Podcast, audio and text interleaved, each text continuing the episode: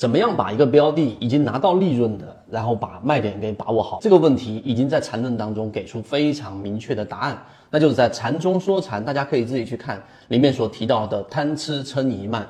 那贪吃撑一慢里面，首先第一个就是贪，当你的利润拿到百分之五、百分之十左右的时候，那实际上你希望它能够继续的出现百分之二十到百分之三十，甚至翻倍的这种利润，这种想法是很正常的。但是你要了解。A 股的特色，它实际上是以波段为主的，大部分的交易里面的标的，它都是以波段上行形成一个趋势。所以，怎么样克服这个贪婪？你绝对不能单纯的只是用自己的这一种意志力，而是要靠我们所说的模型跟标准。第二个吃吃是什么？就是我们对于某一种这一种交易模式的这一种痴迷。那我们给大家说过，查理芒格讲过多模型交易，所以你不能单一的用某一个标准，你肯定遇到过啊，我买了什么软件，我用了什么信号，然后发出了一个卖点 S 点啊，好，我就一定要把它给卖掉，这就是我的标准。但是你有没有想过，这其实就是贪吃乘以慢里面的一个吃，你只是执迷于某一个信号，而单一的信号实际上成功率是非常低的。于是我们给大家讲，你要多模型。第一，大盘环境你要了解；第二，这个标的是出现了一个卖点，但这个卖点它有没有可能是一个我们一笔的延续呢？我们也知道什么叫做中继分析，就当缠论当中形成了一个中继，快速的它又继续上行了，那这个时候你就会认为好像我的模型标准有问题了，但实际上你是没有考虑到多模块。刚才我们说到大盘环境，还有前面的这个支撑压力等等，这是第二个贪吃嗔。嗔就是我们说的嗔怒啊，就是这一种，当一个标的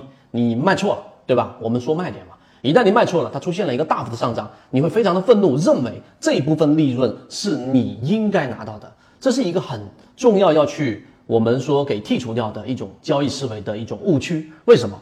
因为这个利润为什么一定是你的呢？你的交易模型能不能捕捉到？甚至有很多的交易者连交易模型都没有的情况之下，就认为这个标的我卖掉了，第二天上涨了。这个利润本来属于我，于是就会很愤怒。那这个就贪贪吃嗔疑慢里面的嗔怒。那你这个地方的解决就是得从本质上去解决。这第三个贪吃嗔疑，疑就是疑惑。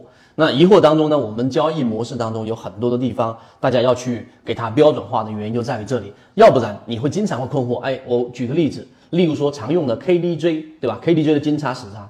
那这个模式到底能不能用呢？我们圈子告诉给大家，实际上在 A 股市场里面，KDJ 是很少用到的。为什么？因为 KDJ 它来自于期货，它是来自于高频的交易，所以高频的交易当中，在 A 股市场当中，它想去寻求的就是超买跟超卖。那在 A 股市场当中，它是以日线作为交易周期的话，那么它就频率上是不不合适的。所以你的交易模式当中怎么去解决这个疑惑，就得找到跟 A 股市场相符合的。我们有完整的版的视频，我这里边不赘述了。